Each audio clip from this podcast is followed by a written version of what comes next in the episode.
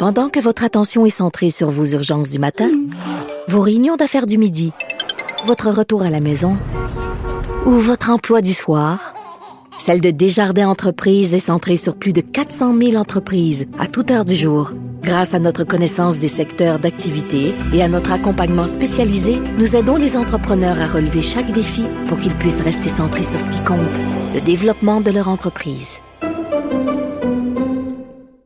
Est-ce que vous connaissez les mèmes? J'ai essayé de le dire en français, mais je pense que si je vous parle de mimes, ça va peut-être allumer un peu plus euh, d'ampoules dans votre tête. Je vous parle de ce phénomène là sur les réseaux sociaux, sur Internet. Des mimes, qu'est-ce que c'est? Ce sont des images satiriques destinées à faire rire, à faire réagir, à faire réfléchir, que l'on retrouve souvent de manière virale sur les réseaux sociaux. C'est un moyen de communication, presque le goût de dire, employé surtout par les milléniaux, mais mais on constate que ma tante Thérèse à Trois-Rivières est capable d'utiliser des mèmes aussi qui font référence à la culture populaire québécoise. Des politiciens aussi s'en servent maintenant pour essayer de passer des messages et surtout se montrer attrayant aux plus jeunes générations. Et pour la première fois au Québec, il va y avoir un événement consacré à la culture, à ce qu'on appelle la culture mémétique, euh, donc qui rendra hommage, là, euh, qui va célébrer en fait des mèmes bien de chez nous. Et j'en parle à l'instant, rapidement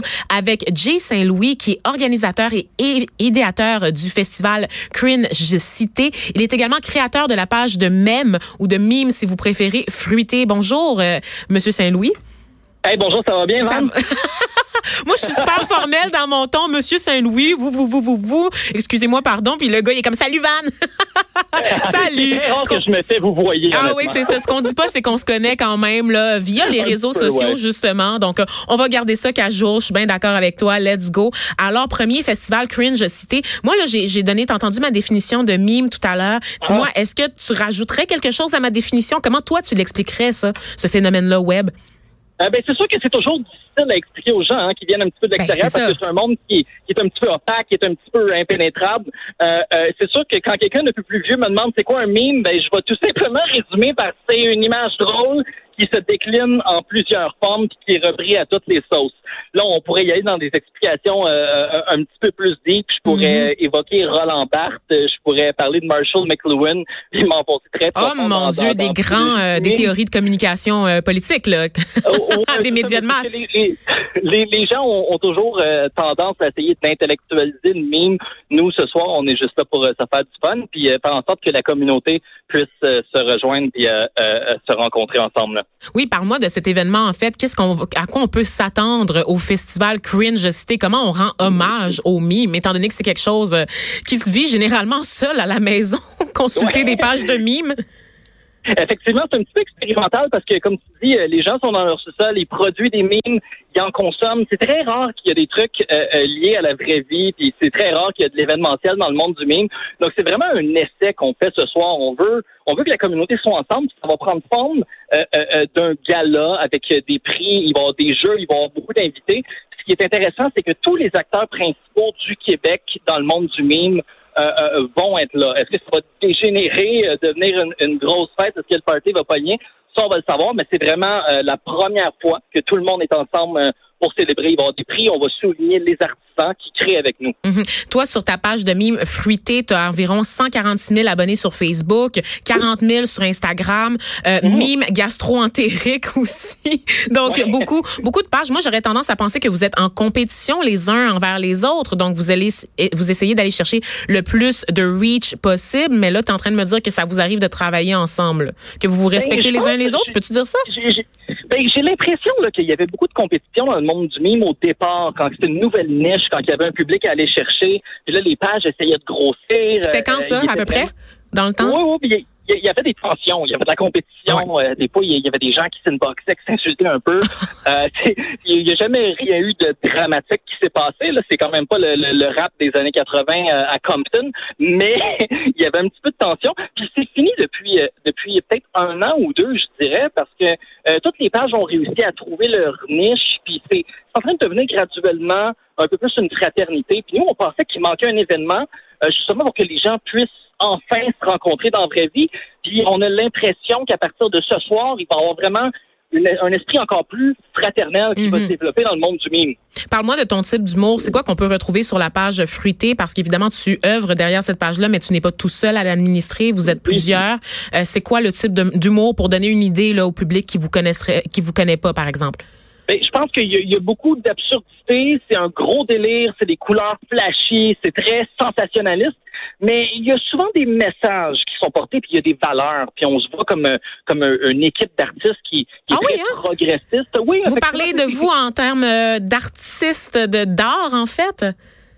Ben, c'est une forme d'art, en quelque sorte. Je pense que le, le, le mime, souvent, est entre la fine ligne entre l'art euh, puis l'humour, puis souvent, il y a des messages à porter. Je pense qu'au départ, dans le mime, il y avait beaucoup moins de valeurs qui étaient mises de l'avant. On n'avait pas Il y avait cette conscience sociale-là. Mhm. Puis, tu sais, je, veux dire, je, je pense à la belle euh, campagne euh, qu'on a fait en appui à Québec solidaire. Il y avait beaucoup de mimes qui étaient là pour inciter les jeunes à voter, inciter les jeunes à, à réfléchir, euh, euh, inciter les jeunes justement à voter progressiste. Puis ça a été un franc succès parce qu'il y a vraiment une, une belle jonction entre le mime, la politique puis l'implication sociale. Mhm. Et là, quand même, vous n'avez pas perdu de votre edge parce que vous êtes rendu mainstream et que de plus en plus de personnes consomment les mimes. Euh, au niveau, moi, euh, je vais te le dire, j'ai l'impression que les mimes sont aux milléniaux ce que les caricatures étaient aux baby boomers il y a quelques décennies de ça et même encore aujourd'hui. Je veux dire, pour moi, moi, je vais, je vais regarder des mimes sur la page de Fruité alors que mon père va aller les- va Ouais. regarder les caricatures de Chapelot, par exemple. Tu sais, c'est deux Euh, modes. c'est un peu ça, c'est exactement ça. Tu sais, à l'é- à l'époque, ce besoin-là de- d'humour et de critique sociale était comblé par des magazines comme Safari, euh, Oh comme, comme Crow. Euh, euh, malheureusement, aujourd'hui, ces magazines-là n'existent plus, mais la beauté de la chose, c'est qu'il y a des gens qui ont pris leur place. Puis je pense que ça revient un petit peu à l'univers euh, mémétique qui a pris euh, cette place-là d'implication puis d'humour. Mhm. Dis-moi, euh, Jay, t'as-tu encore un peu de temps? Parce que t'es es sollicité de partout en ce moment. Tu donnes des entrevues à gauche et à droite. T'as-tu un oui, petit peu de temps? on est, on est vraiment surpris par la réponse. Euh, Oui, J'ai j'ai hein? encore quelques minutes. euh, Parfait. T'es plus importante que les autres. Ah, médias. ouais, ouais, ouais, ouais, ouais, me semble, ouais. oh mon Dieu, je t'adore. Non, mais plus sérieusement, euh, dis-moi, parce que bon, les mimes, c'est pas juste au Québec. Là. Au Québec, c'est arrivé à peu près en 2008. Là, je regarde des entrevues que tu as accordées là, pour expliquer le phénomène. C'est arrivé en Oh. 2008 pour euh, les, les gens les plus intéressés. Là, maintenant, ça, ça explose, c'est mainstream, c'est partout.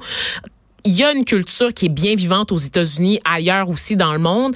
En quoi est-ce que le, le mime québécois a réussi à s'imposer? Est-ce que nous, on a réussi à créer notre propre culture mimétique ou on fait juste récupérer des mimes des États-Unis qu'on traduit en français?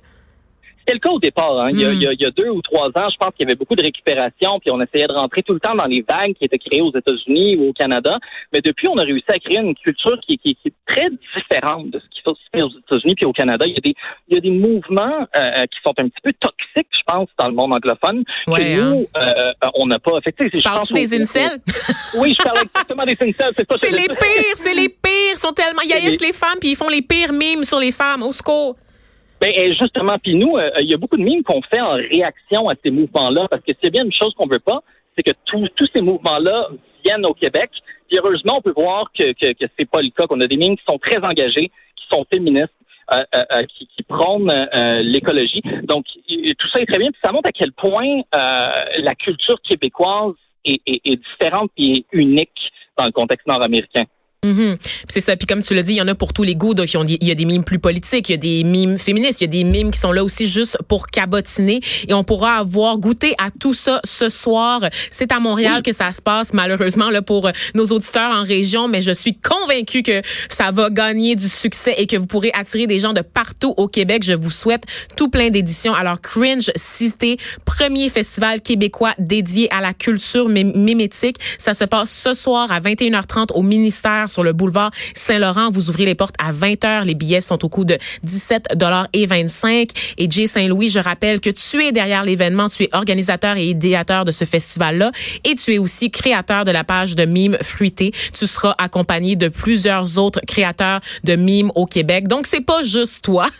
Ça va être tout plein de Non. gens super intéressants qu'on va, euh, qu'on aime ou qu'on va découvrir. Donc, euh, merci et bonne chance pour l'événement ce soir, mon cher.